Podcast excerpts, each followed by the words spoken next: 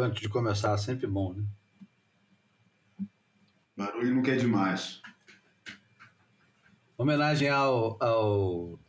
Não é Steve Albini, não. Como é que é o nome do cara que bateu as botas? Lee Ranaldo. Tá... Glenn Branca. Glenn Branca, isso aí. Pô, que Lee Ranaldo querendo matar o Lee Ranaldo. Não, pô, nem o Steve Albini.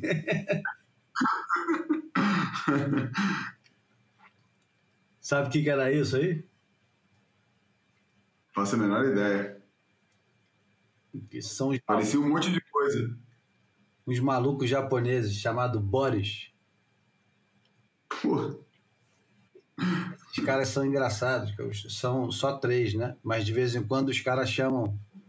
Tem um disco que os caras chamaram, sei lá, eu não, não me lembro do número exato, mas tipo 20 bateristas para gravar o disco. Todo mundo tocou. Quem apresentou foi o Sérgio Meckler, o cara que editou os dois Surf Adventures e mais uma cacetada de filmes. Tem uma banda chamada Shelpa Ferro. Shelpa Ferro eu conheço. Pois é. Você me passou um monte de coisa. Apaguei todas. Depois recupera. Achei chato pra caramba. Bom, esse é o Boia 11.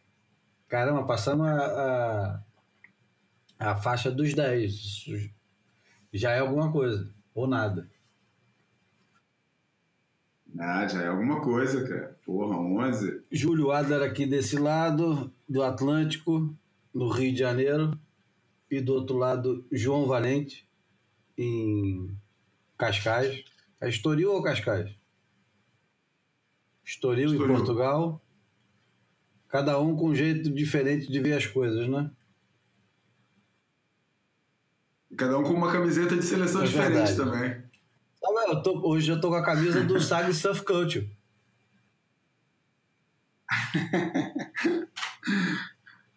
e a Copa do Mundo começou, né?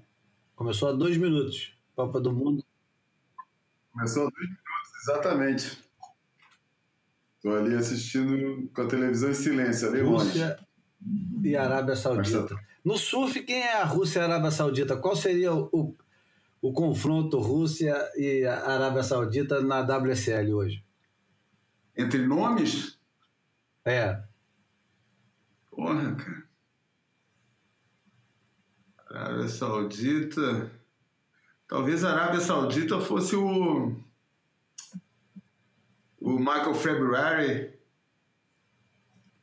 É, todo mundo sabe que não pega nada, mas pode surpreender. Já a Rússia. Porra.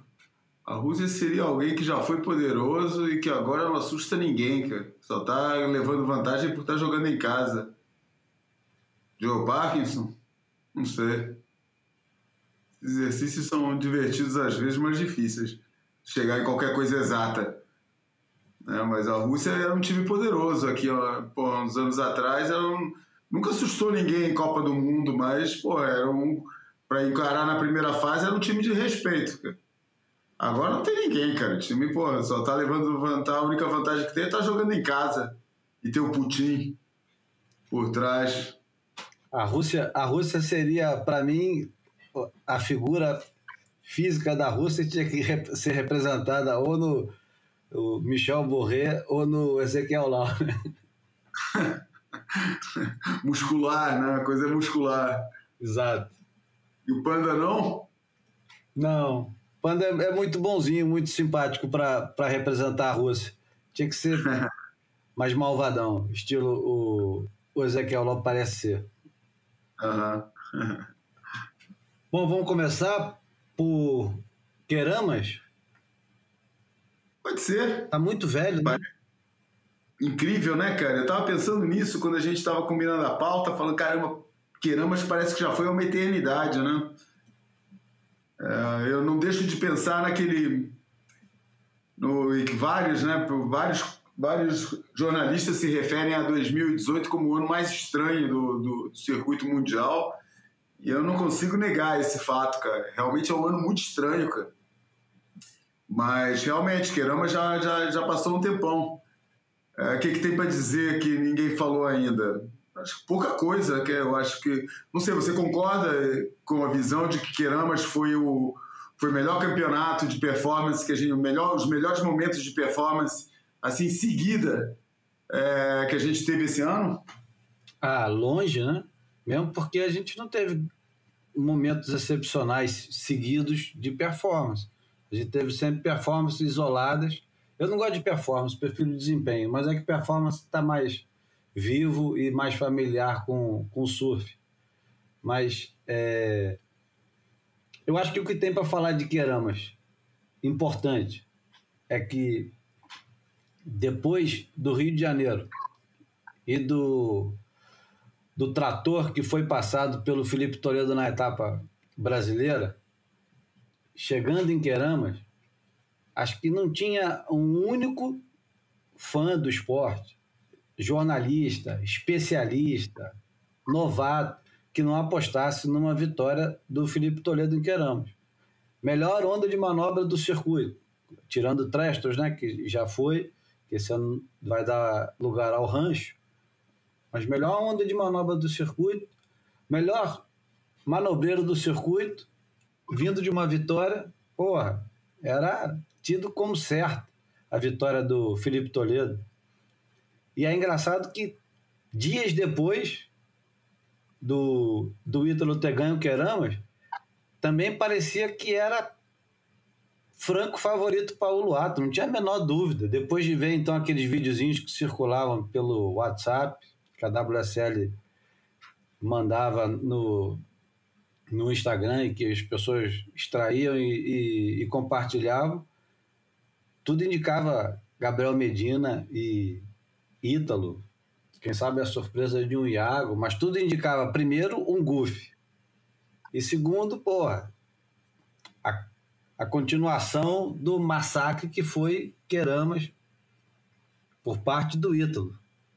Foi, foi muito esquisito, né? Essa mudança repentina né? de, de, de humores, né? Dos surfistas, do circuito, dos fãs.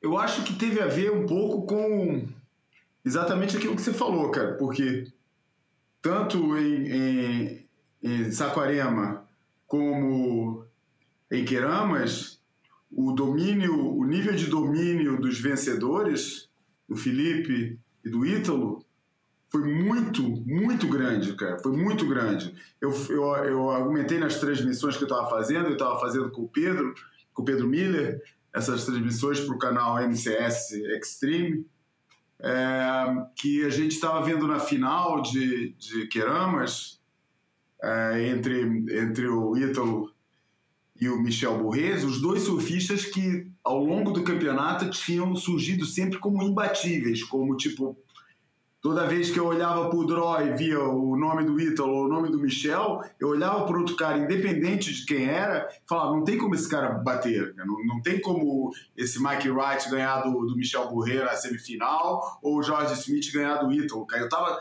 falando, pô, não tem, não vai ter pro, pro George Smith, cara. Eu não tinha a menor dúvida que isso ia acontecer. É, e do mesmo jeito, lá depois, principalmente, eu acho que quase desde o começo, mas, mas a partir de ser determinado momento em Saquarema, que eu falei, cara, vai ter como alguém ganhar do, do Felipe do Felipe Toledo. Ele está muito, muito é, é, dominador, está muito em cima de todo mundo. O momento do cara está tá excepcional. O cara tem absoluto controle de tudo que, que, que de todas as variáveis, sempre é, as inúmeras variáveis que entram no, em jogo no campeonato. É, e, e, isso cria sempre uma expectativa, tipo, pô, se o cara está dominando desse jeito aqui, imagina na próxima etapa, cara. Felipe encontrando a, a, onda né, que você falou de, de mais high performance do, do, do circuito.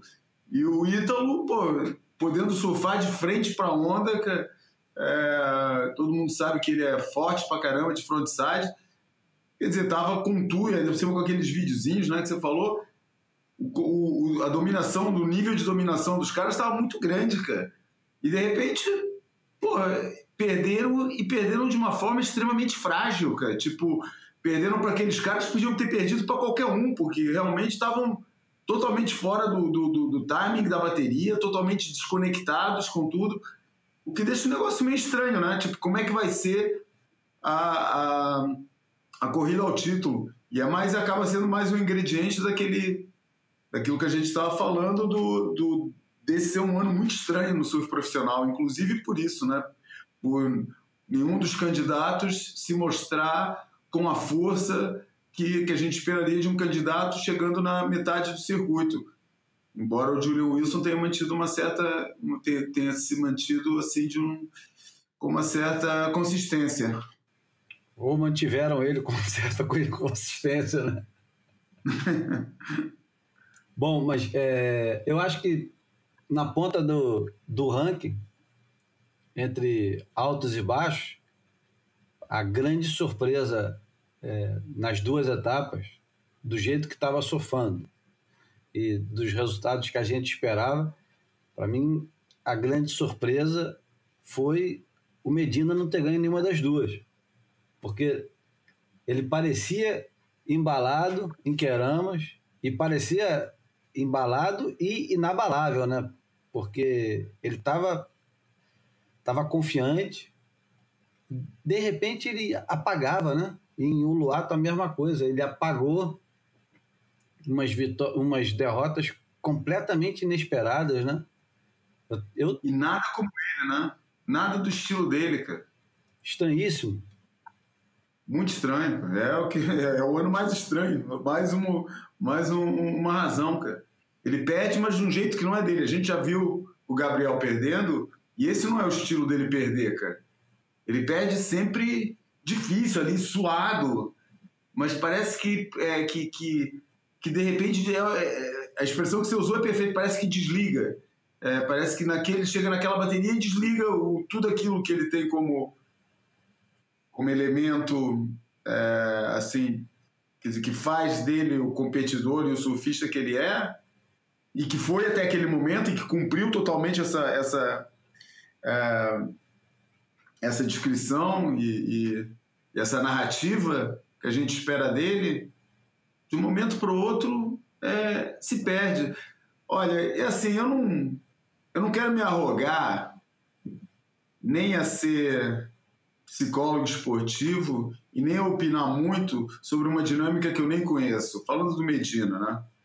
É, mas eu desconfio do que eu conheço de esporte, do que eu leio sobre o assunto, não só no surf, mas que eu acho que não é um exemplo para ninguém, porque por, por, por, falta de maturidade, né? os outros esportes que são é, máquinas, os outros esportes que eu estou falando, aqueles que, eu, que, eu, que, eu, que eu acompanho, né? tênis, é, futebol, é, são esportes mais organizados, que têm que tem outro nível de estrutura, outro nível de envolvimento. É, o, que eu, o, que eu acompanho, o que eu acompanho disso é que não é muito comum um atleta ficar muitos anos, principalmente depois que ele atingiu um determinado ápice, ele ficar muitos anos com a mesma equipe de, de apoio. É, e principalmente no caso do surf, que, que, que existe essa, essa dualidade nessa época de treinadores técnicos, como é que a gente vai chamar, coach, é, que a gente está vivendo, que tem o papel, o papel duplo de, de, ou triplo até, às vezes o técnico é o, é o manager, é o técnico e é o coach, o coach motivador, né? Mas é, não, há, não, não, não, existe muito esse lado de, de, ficar muito tempo com. Porque eu acho que esgota as fórmulas, cara. Eu fico pensando, no caso do Charles, né? O que, que o Charles tem mais para falar para o Gabriel que ele já não tem ouvido antes? Entendeu? E para ele vale para, como eu estou falando para o Gabriel, vale para vários outros. Que argumentos que ele vai usar para o cara que não seja alguma coisa que ele, que ele nunca tenha escutado antes e que vai dar aquele clique na cabeça dele e falar, porra, cara, que às vezes é a coisa mais óbvia, mas que é falado de um jeito e num, e num momento que faz todo o efeito. Eu imagino, por exemplo, e é, o, é, a, é, a, bola da vez, né? por, isso, por isso a gente tem que, tem que mencionar isso, é, o que, que o Marco Polo está fazendo com a cabeça do William, né? Porque o William já tinha pego muito bem, aliás, ele está pegando bem esse ano, tinha feito um bom desempenho em, em, em Queramas e emendou com uma vitória ao Luato, onde ninguém esperava, cara. Vou te falar, cara. Tivesse a. Dizem, eu não acompanhei esse negócio, mas dizem que agora o surf entrou na era das apostas, que é um negócio perigosíssimo, né? Mas enfim. É, mas mas o, o William. É, ninguém diria que o William ia ganhar essa etapa. E de repente aparece. Quanto será que estavam pagando hein, pelo, pelo William? Deviam estar pagando muito bem, né? Devia ser tipo 20 imagina, por um. Cara, imagina. Então, porra, eu acho que esse negócio do treinador tem que ser, tem que ser muito cuidado. O que vai trazer a gente ao caso mais óbvio de, de, de incompreensão é, esse ano, que é o John John, né? E que é impossível não, não, não mencionar o papel do Ross Williams, é, o Longton, o Steve Shearer falou muito bem disso na, na, na matéria dele sobre Queramas, falando do, do, do, do tom é, eu não lembro mais como é que ele falou, mas falava do ar totalmente é, desolado, impotente do Ross Williams diante da única intervenção que ele aceitou falar para o Caio Guerreiro durante a bateria em que o John John perdeu, em que ele falou qual é a estratégia para o John John e pô, falou um monte de banalidade que, que pô, mas com totalmente descrente naquilo que ele estava falando, como provavelmente estava descrente é, na hora que foi falar pro, pro próprio John John. Um... E o, o, Nick Carroll é, comenta também que eu concordo completamente com ele, e depois vou voltar ao Medina, que ainda tem que concluir. É, o papel do técnico hoje em dia, ele está superestimado. Às vezes os caras não têm o poder todo que parece que tem na, na, nas vitórias e nas derrotas tanto na, no, no triunfo quanto no fracasso. E um exemplo muito claro disso, eu acho, agora, é o que está acontecendo com o Glenn Hall. O Glenn Hall parecia o, o, o, grande mago dos resultados. Ele conseguiu fazer o Matt Wilson virar um, um vencedor e um líder, e de repente transformou a, a Tyler Wright na uma surfista imbatível. Todo mundo queria ser treinado por ele, e que se ele treinasse fulano ou cicrano, ele ia transformar o cara numa máquina. E, pô, a gente tá vendo ele aí agora seguindo o circuito como qualquer outro técnico. Isso é, é cíclico, né? Como tudo no surf. Afinal de contas, eu acho que é, é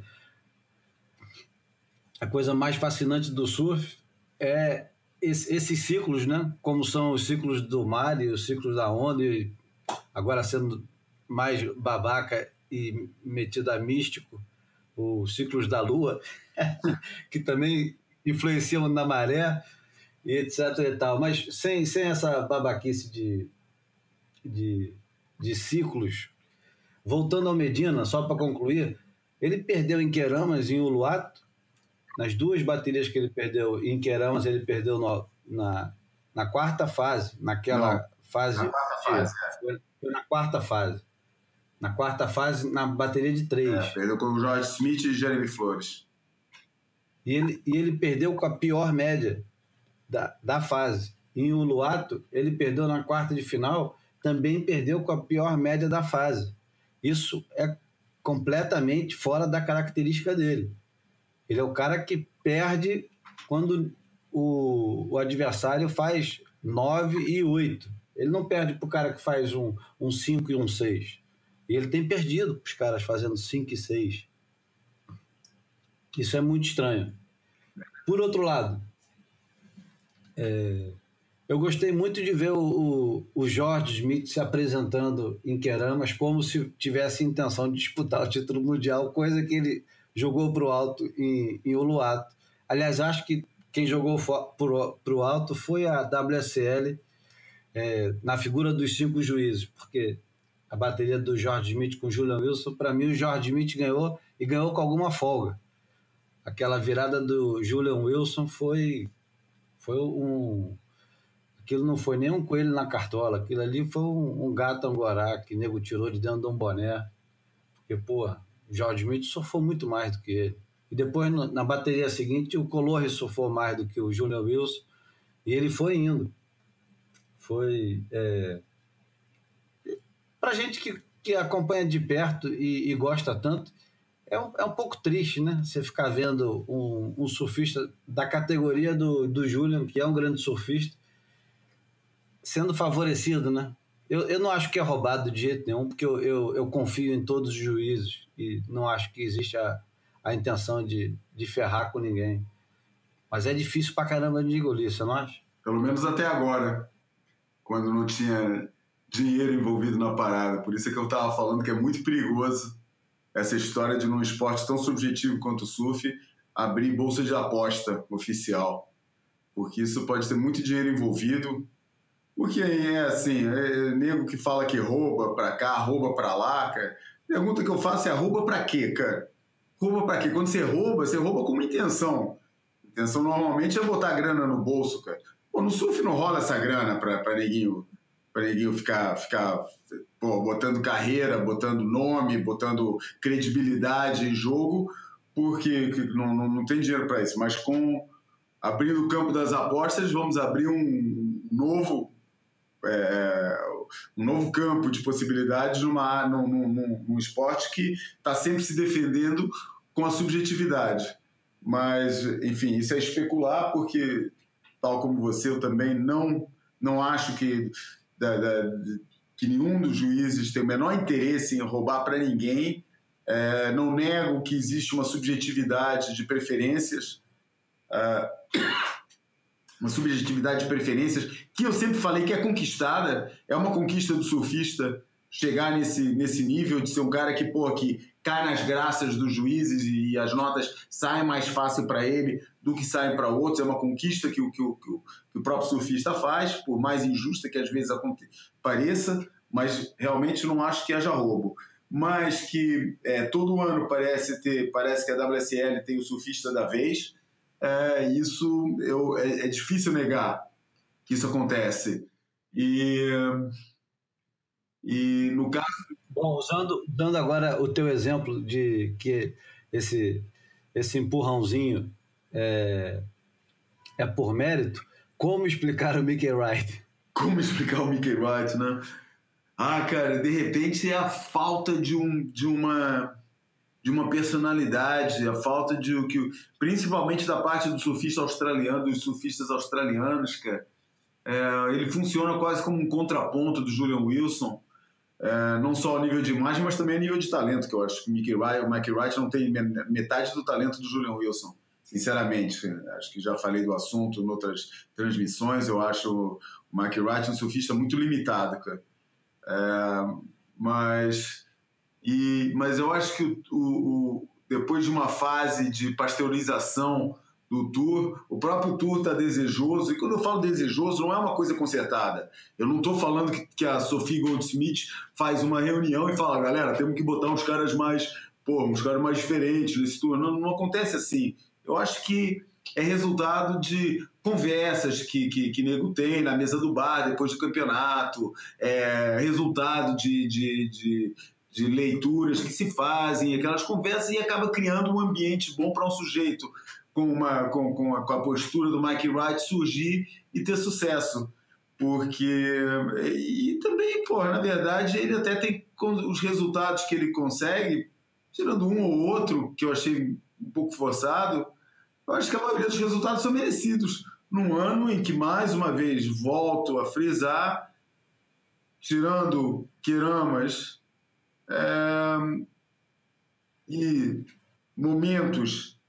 É, é, muito difícil você comparar Queramas com Saquarema. Tá totalmente é um negócio totalmente diferente. Mas Saquarema foi o primeiro campeonato esse ano em que eu vi os surfistas mais próximos do seu nível é, ou do nível que se espera deles. Eu acho todas as etapas australianas todo mundo estava surfando é, bem abaixo daquilo que, que era esperado. É, em Saquarema a gente viu alguns surfistas chegando no, no, no, ponto máximo, mas muito a espaços, muito dependendo também da, da dependendo da, da, da, sintonia com as ondas, achar as ondas certas e tal. Agora, Queramas, que estava fácil de achar as ondas, ou que pelo menos era um campo mais, mais é, uniforme para todos os surfistas, foi né, o primeiro campeonato em que eu achei que realmente se viu o potencial da maioria do, dos surfistas mais próximo do seu, do seu máximo. É, e, porra, não sei, cara, acho que. É, acho que o Mike Wright conseguiu sempre, quase sempre, os resultados que, que, que, que ele conquistou, acho que foram, foram merecidos.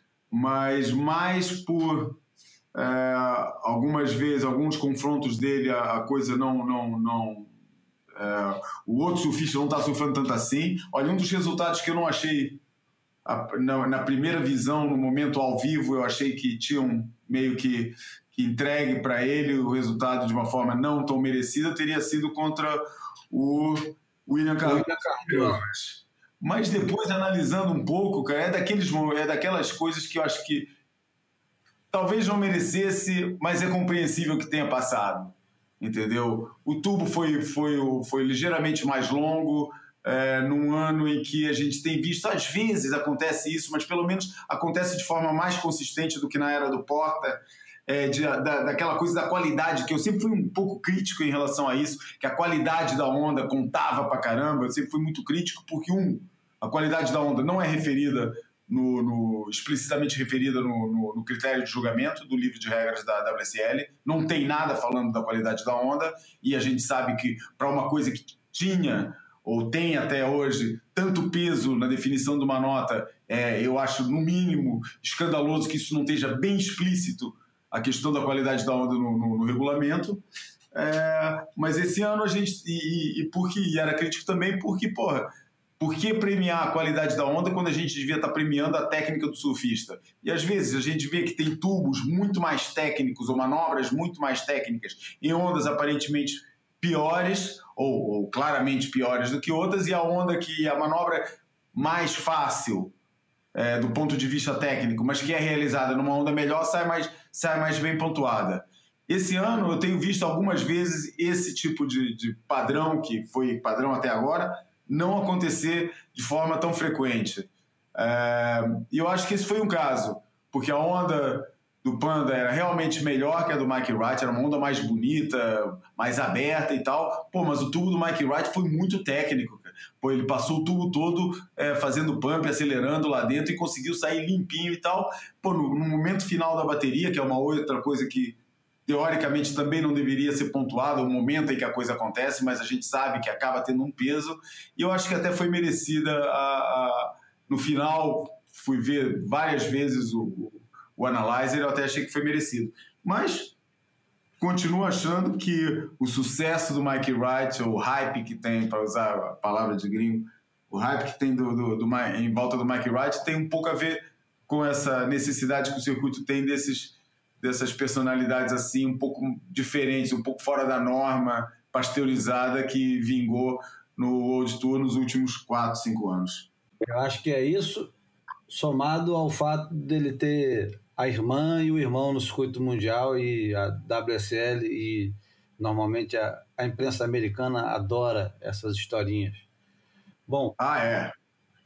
Voltando, voltando, voltando não, indo para o ranking, uma coisa que eu achei muito curiosa desse ano esquisito de 2018, essa temporada, é que os vice-campeões até agora, a maioria deles, estão todos lá embaixo na tabela a começar pelo Mick Fanning, que está tá aposentado em 18º lugar, que, que ainda está na frente do John Jones só com duas etapas, vice-campeão em Bells. Aí você tem o Ace Buchan, que está em 11º, ou, ou seja, podia estar tá muito melhor, né? O outro é o Wade Carmichael, 14º. Ou seja, nessa altura do campeonato, os caras que têm um segundo lugar deviam estar todos ali brigando, né? E, no entanto, está todo mundo fora dos 10, tirando, é lógico, o, o Julian Wilson. Quer dizer, tá, é verdade. Tá, tá estranho.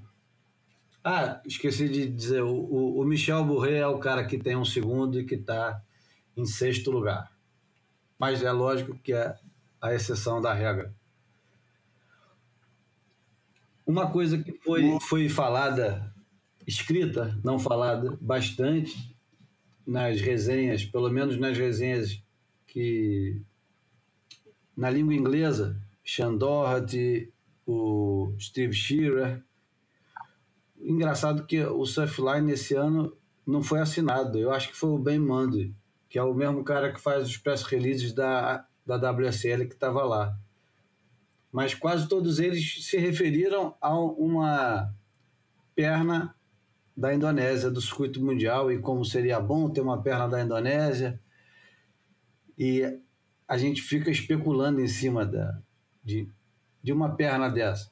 Mas não nesse momento, né? Porque eu, eu acho que não, não é a melhor época para você fazer um campeonato em Queramas se você só tem amanhã disponível e depois entra o vento às 10 da manhã.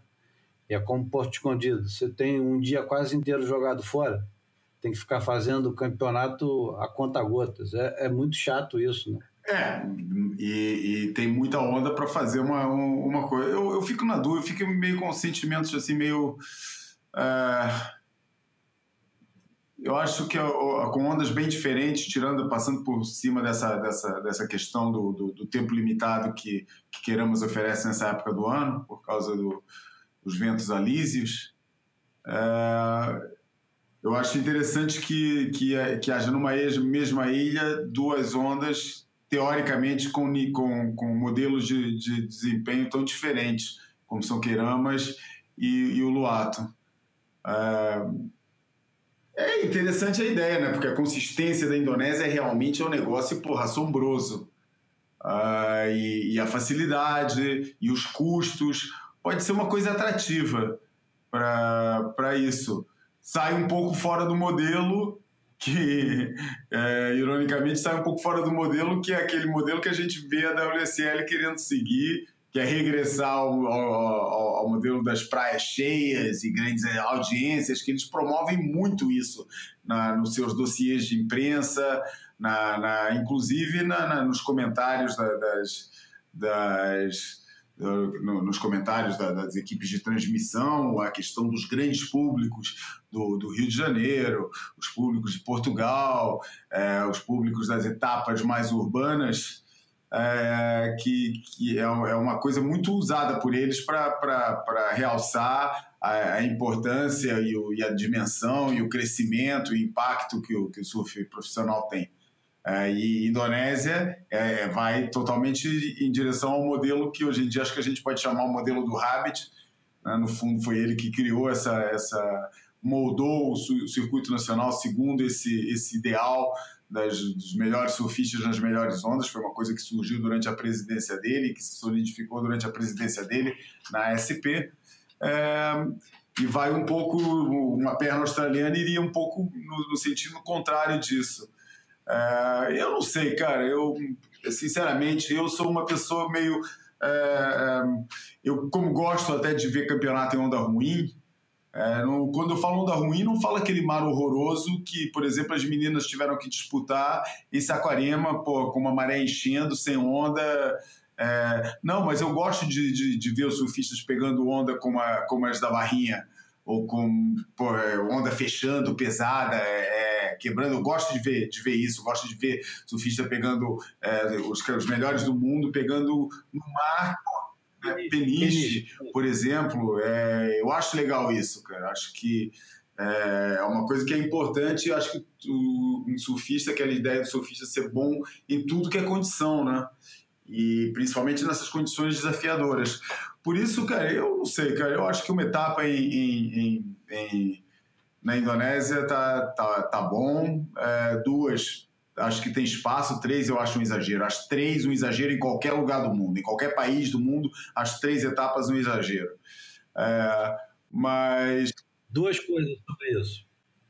Uma coisa, eu acho que é, essa, essa ânsia da WSL pela praia lotada, eu acho que é para contrastar com os números inflados do, do, do mercado virtual que ninguém consegue atestar se é verdadeiro ou não, e também isso não é celebrado em nenhum outro lugar, exceto nos press releases da própria WSL, quando eles se referem a 1 milhão, 2 milhões, 3 milhões, 120 milhões. Isso não, não é, é comprovado por ninguém de fora do, da, do, do círculo de amigos da WSL, que, que só fazem. É, papel de papagaio ao, ao repetir esses números. mas você nunca viu numa, numa publicação séria alguém falando da importância da transmissão pela internet de um campeonato de surf e de quanto que isso fez todo mundo do streaming é, se transformar. Isso só, só, existe no discurso deles. Eu gostaria de ver alguém de fora falando sobre isso. Mas então isso é um contraste ao, ao público que, que é virtual e que ninguém vê e que só sabe pelos números divulgados. 3 milhões viram Chupo. Legal, mas Aonde? Que isso? De onde é que eles vêm? Quanto tempo eles ficam? Ninguém sabe. Enquanto o público da praia é um público que é fácil de você identificar. A praia está lotada, você vê que a praia está lotada e está acabado. Bota um drone e você sabe que a praia está lotada, desde a beira d'água até lá em cima. Então, acho que isso é uma maneira de, de é, validar o caô que eles têm em cima do, do mega público que o surf hoje tem e que a gente sabe que é só um caô, que não é verdade. Se fosse verdade, eles mostrariam sempre, todos os anos, semestre em semestre, a própria WSL exibiria com orgulho os números do streaming vindo de todos os cantos do mundo, do Japão ao Brasil, ia também é, sempre celebrar publicamente os valores dos contratos, como a NFL faz, como a FIFA faz, como a CBF faz. Quais contratos? Fizemos um contrato de 450 milhões de dólares com a Petrobras. Pronto, vamos ganhar por ano, ou se não por 10 anos, 450 milhões. Isso a gente não tem. Não. Então, como tudo é muito obscuro, o único jeito de você saber que a coisa está dando certo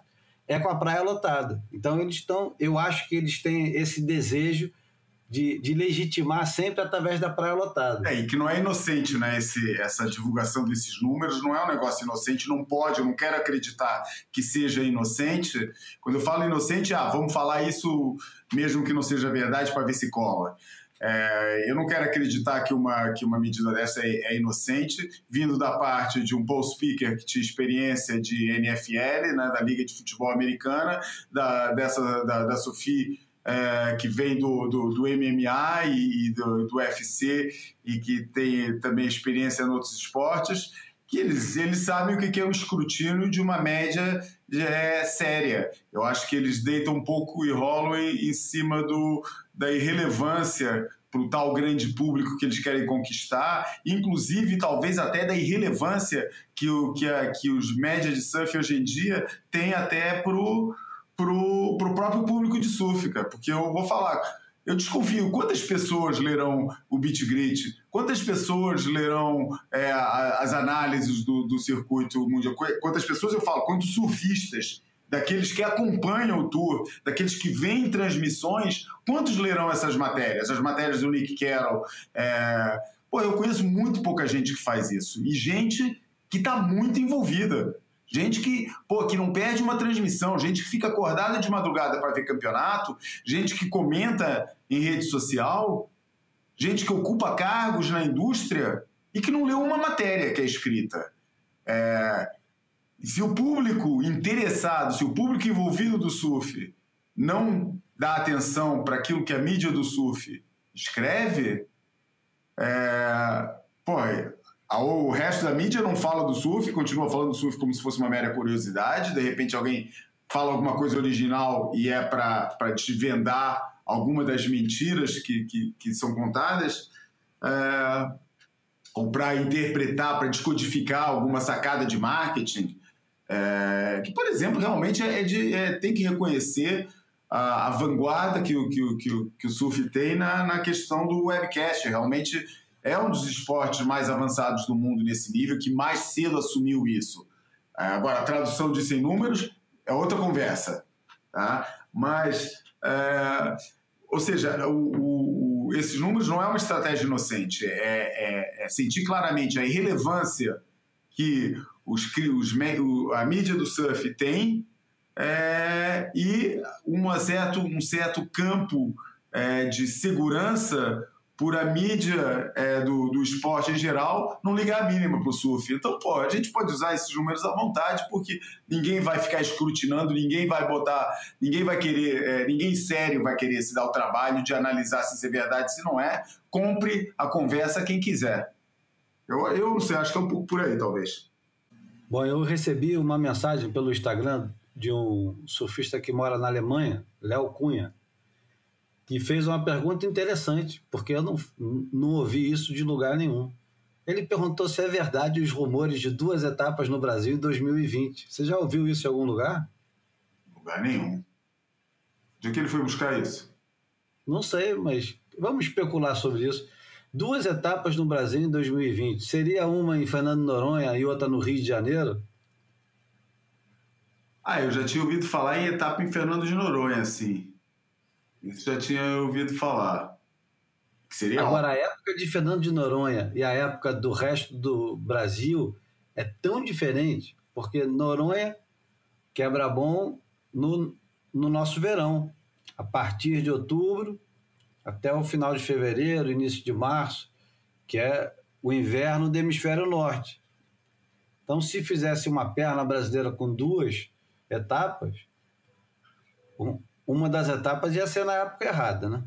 Vai ver, não tem Vai ver que vão querer botar cacimba para substituir pipeline, né?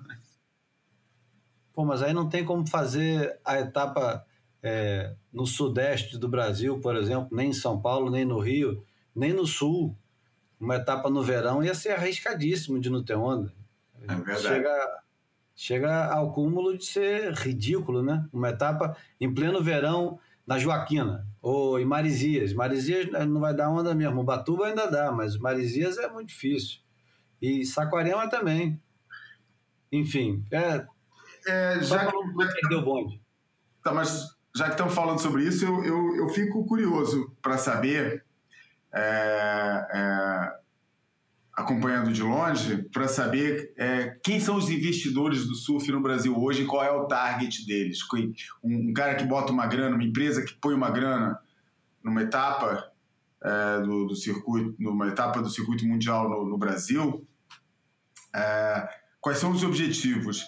O, é o mercado exterior ou o mercado brasileiro? Se for, se a, se a questão for de turismo, as, o, as empresas do meio, as empresas da indústria do surf, acho que devem estar tão ou mais capitalizadas no Brasil como, como estão no resto do mundo. Por isso, daí também não acho que venha grana. É, a não ser que sejam as empresas de, de bebida ou, ou, de produtos que apelem ao mercado, ao, ao mercado interior, é, aproveitando esse momento de dominação do, do, do surf brasileiro na, na, na, na no, no, circuito mundial e tentar capitalizar em cima do sucesso é, e da influência dos melhores surfistas brasileiros e da eventual vitória de brasileiros nessas etapas. É, porque o que a gente vê no, no mundo inteiro é promoção de turismo, departamento de turismo, é, algumas marcas é, querendo é, marcas internacionais que vendem no mundo inteiro e por isso patrocinam, faz sentido para uma Corona patrocinar uma etapa é, em Bali, porque a Corona é uma cerveja que vende no mundo inteiro, se comunica fácil para o mundo inteiro. Agora, no caso de uma nova skin, só vende para o Brasil. Um... É, aqui no Brasil, no caso, é a Oi, né, que está... E a Oi, exatamente por, por comunicação é, apela para o mercado interno, né? Basicamente é, um, é uma coisa que apela muito para o mercado interno, né? Completamente para o mercado interno. E eu acho que é, a, a resposta dessa pergunta que você está fazendo, também só especulando, é que às vezes é só uma questão de relação pessoal. Às vezes o, o, você conheceu o diretor de determinada empresa que tem aquele dinheiro para gastar e que pode gastar aquele dinheiro sem é, dar satisfação para muita gente porque ele tem poder suficiente para isso, é, é a única coisa que você precisa. A gente então, vê isso acontecer em mais de um lugar, não só no Brasil. Não só no Brasil, em Portugal também é assim. Por isso, é, o que eu falo é que o interesse das grandes empresas é, tem muito, é muito circunstancial e não, e não tão estrutural quanto a gente gostaria ou quanto às vezes se quer fazer crer. Porque é, o, o, futebol ou, ou os grandes eventos esportivos, as Olimpíadas, etc., é, não, é, não dependem do, do interlocutor ou do interesse do interlocutor para fazer parte da estratégia de marketing de uma empresa. E o surf ainda está muito dependente disso. Aliás, o surf está totalmente, é, o surf profissional está totalmente nesse momento apoiado na simpatia que o investidor tem relativamente ao esporte. Um, e, e, isso é, um, é, um, é, é, é, delicado, é frágil, é muito frágil a posição, é, e que, e, e, e, que não, e aí sim, no meu ponto de vista, é injusto é, e é desproporcional ao impacto inegável que eu acho que o surf tem ainda como como é, definidor de tendências, como representação de um determinado tipo de cultura juvenil e de posicionamento juvenil, que eu acho que é, que é importante e que, é, e que várias marcas é, é, acho que é, um, é, uma, é uma ferramenta, é uma boa, continua sendo uma boa ferramenta de marketing se bem usado e se bem comunicado. Um, Olha, nesse... então vamos para último assunto de, de Bali, de Indonésia, que a gente não falou e merece falar, porque acho que foi um dos grandes destaques, apesar de ter sido só metade da, da perna, né? foi só em Uluato, mas a, a presença do, do Barton Lynch nos comentários em inglês foi, é, foi determinante para o campeonato ser tão agradável quanto foi de assistir, né? É, não, sem dúvida que foi. Bartolini sempre foi um bom. Já era o, os melhores comentários, os mais é, isentos e ao mesmo tempo entusiasmados. É uma alegria genuína, é um, é um interesse genuíno, é um entusiasmo muito verdadeiro, nada falso. É um, e é também um comentário com conhecimento, com, com, com muito envolvimento. É, e, e, sem dúvida. Mas eu acho pô, é assim. É, pô, mal está o esporte quando o interesse de uma etapa é, se mede também pelo, pelo por quem está fazendo os comentários. Eu acho que o, o, que a gente não falou da etapa de, de, de Bali e que eu acho que eu acho bastante importante referir é que, porra, como foi bom ver um campeonato, mesmo com todo o envolvimento que a gente sabe, todo o lado esquisito, pô, como foi bom, como funcionou bem um campeonato em dois, três dias, cara. É, e no momento que a gente sabe que o surf profissional está vivendo as dificuldades e a, e a, dificuldade de formato, dificuldade de sustentar a operação, a, é, dificuldade de manter o interesse das pessoas, cara, pô, foi muito bom ver um campeonato rodar, é, ter uma janela de três dias, acontecer naqueles três dias, ter onda boa, pum, acabou, levou e acabou. E eu acho que, que isso é que foi, para mim, foi assim a, a coisa que mais bateu de Luato é, e, e, que, é, e, que, foi assim ó, o diferencial é, meio forçado, claro, como a gente sabe, o campeonato pela metade já, já tinha sido rolado, mas que eu acho que é inevitável, mais cedo ou mais tarde, os campeonatos assumirem esse tipo de formato. Cara. Acho inevitável, acho totalmente é, é, in, incomportável o formato atual do, do, do surf. Cara. É, pro, tanto para o modelo antigo, que já, já morreu, como para o modelo que a própria WSL está tentando é, implementar e está tentando promover. Eu acho que é inevitável que, que, e acho muito respeitável da parte da WSL ter tentado manter as coisas o mais próximas possíveis da realidade que, que, que a gente sempre conheceu. Achei é, bastante louvável a atitude deles, mas eu acho que está na hora de de, de, falar seriamente e falar esse, esse formato que a gente tem não tá funcionando, cara. Pô, o campeonato de Queramos tinha 15 dias, cara, de, de janela, cara. Porra, é impossível você comunicar isso, cara. Outra impossível. coisa, outra coisa que tá dando... Só, só para completar. Fala. E, e, vamos botar e vamos ter essa oportunidade de ver como é que vai se sustentar o campeonato de Jeffries Bay que vai estar decorrendo em plena Copa do Mundo, né? É, o campeonato de Jeffries vai acontecer durante as fases finais da Copa do Mundo.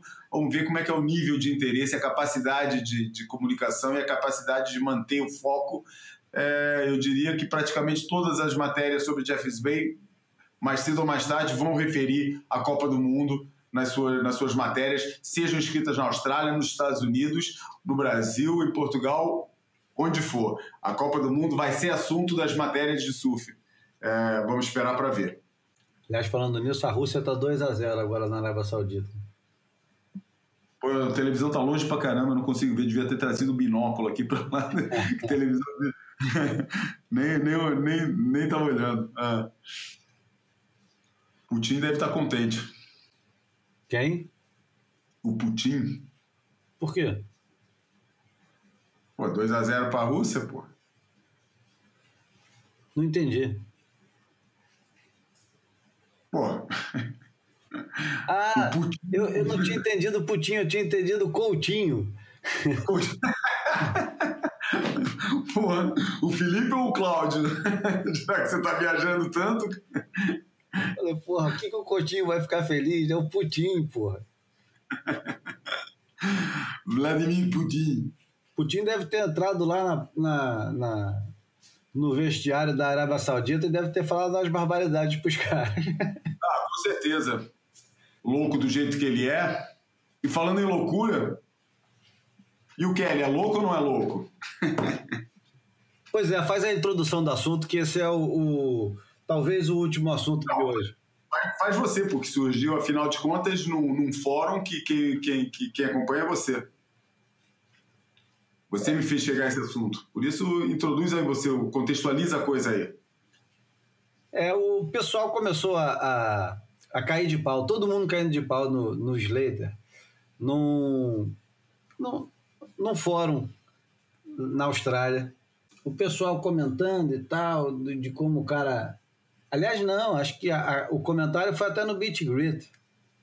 Foi no Beat Grit, os caras falando, porra, Kelly tem que parar com esse caô de dizer que não pode surfar e que diz uma coisa e faz outra, diz que não tá bom, mas vai para Cloud Break pegar Cloud Break gigante. Que história é essa? E o, o Nick Carroll comentando fala assim: vocês não devem subestimar a loucura do Kelly. O Kelly é completamente louco. Ele pode não parecer louco, mas ele é completamente louco. E aí, depois alguém questiona isso e ele fala: pô, quase todo surfista para chegar no nível que o Kelly chega, ele, ele sai um pouquinho do, do, do que a gente chama de comum, né?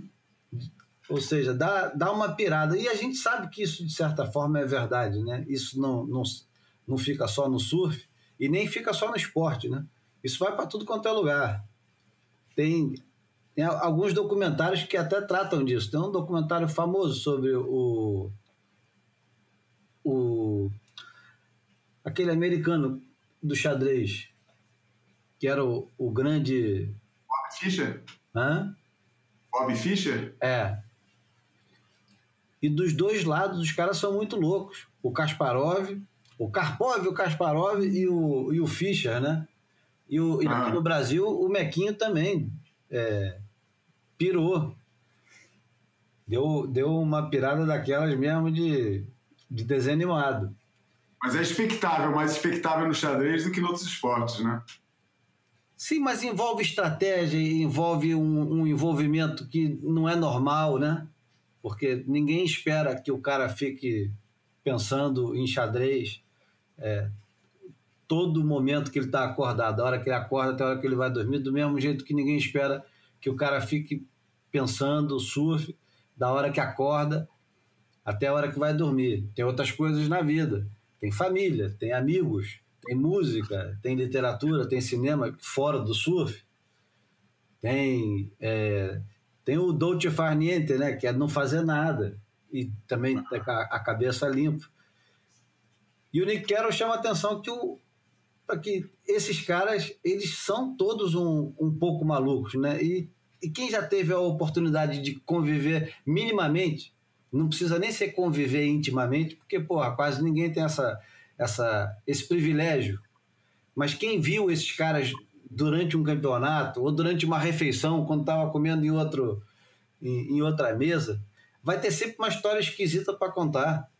Eu, eu é, sempre idolatrei o Curren quando comecei a ver o Curry mais de perto e, e prestar atenção nas coisas, era, era assustador alguma coisa, algumas coisas né, que eu via ele fazer, que eu falava, pô, achava que o Curry era um cara assim. E, pô, chegava na hora, se apresentava de outra maneira. Você tinha uma frase boa, né? De quem que era a frase que é melhor manter uma distância dos seus ídolos? Ah, pô, é, lembro disso, cara. Mas é, é, é, bom, eu acho que manter a distância dos seus ídolos é um pouco como não olhar lá a lata de lixo do, do, do criador.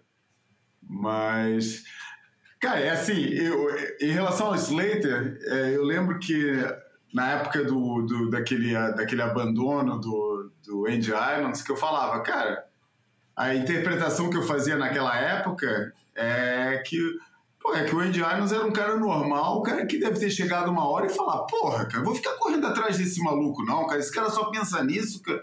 Porra, eu tenho minha vida para viver, vou aí curtir com os meus amigos, tem mais coisa que fazer do que ficar correndo atrás desse doido aí que só pensa nessa porra e só quer ganhar, e só quer competir, e só quer fazer isso. E, e, e eu, desde essa época que acho o, o Kelly é, é meio louco mas eu acho que todas essas últimas, todo, todo o historial do Kelly nos últimos cinco anos tem mais e mais e mais mostrado que a obsessão dele pela adoração, a obsessão dele pela bajulação, a obsessão que ele parecia, ele quer dar durante algum tempo, é, ele parece que, querer dar um pouco, fazer um pouco de cu doce e tipo, não tô nem aí, ou tipo, porra, não, é, a celebridade me incomoda, por um lado, ou então, às vezes, é, falando, não, o surf não tem celebridade comparado com os outros esportes. Mas não, cara, ele é totalmente obcecado com esse, com esse, com esse negócio, com a bajulação e com a, e com a atenção. Aquilo que ele fez, é, o lançar, o, momento que ele lança os, os, os vídeos dele, o vídeo de, de, de, apresentação da, da onda do Rente, logo em cima do título do, do, do Mineiro. É, o, o, acho que a gente teve a oportunidade de mencionar isso num boy anterior. Claro. É, e que a gente falou que ele, nesse momento, está um pouco perdido, porque ele sentiu que perdeu o momento é, diante do, do, da aposentadoria e, do, e, do, e da, e, sabe, de toda aquele, aquela onda em volta do, da, da, aposentadoria do Mick Fanning, que ele perdeu esse momento e ficou meio tipo, e agora como é que eu faço?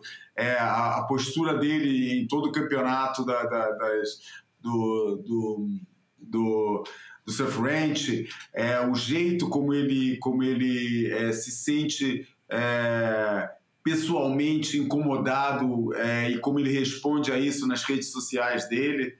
É, eu acho que sim, eu acho que ele é totalmente louco, mas porra, mantendo a coisa aqui no surf, eu acho, e, e recorrendo um pouco a uma entrevista que eu li há pouco tempo do Matt Walsh, falando por que, que ele tinha parado de pegar onda, é, eu acho que não só ser competidor, mas acho que uma vida inteira dedicada obsessivamente ao surf, como a gente conhece vários que fazem, pô, tem um, tem um, exige um determinado grau de loucura, cara, porque é, eu vou te falar, eu também machuquei meu ombro em, em outubro e já poderia estar voltando a pegar onda de novo e tal, mas Porra, cara, acho que fiquei, me senti tão libertado da, da, da necessidade de, de, de, de, acompanhar como é que vai estar tá bom, como é que. É, será que amanhã vai estar tá bom? Será que que horas que vai ser a hora boa da maré? Qual é a hora boa do vento? Será que vai ter crowd? Será que não vai ter? Esse tipo de obsessão que para mim já foi o centro da vida e, e, nem encarava a vida de outro jeito, que não que não se não encarava a felicidade, senão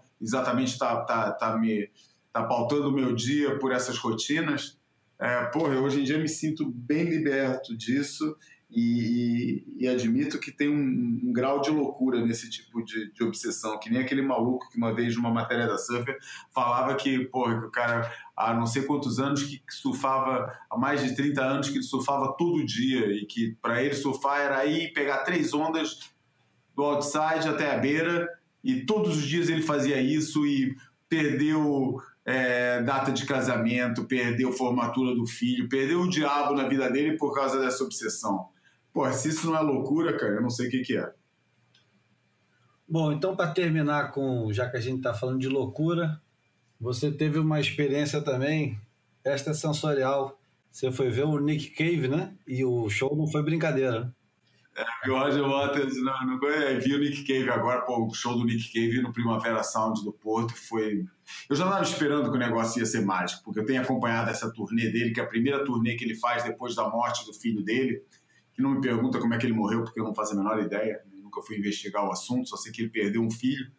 É, e, é um, e já estavam falando que era uma turnê em que ele estava indo buscar no público o, o sabe, preencher o, vazio que, que a morte de um filho é, é deixa em qualquer um e, e nele é, terá deixado com certeza e que ele vai muito procurar o procura o público e, e, é, e com muita ênfase na música que encerra todos os shows da, da, da dessa turnê dele, que é aquela Push the Sky Away, que é o nome de um, é o título de um disco brilhante dele de uns anos atrás.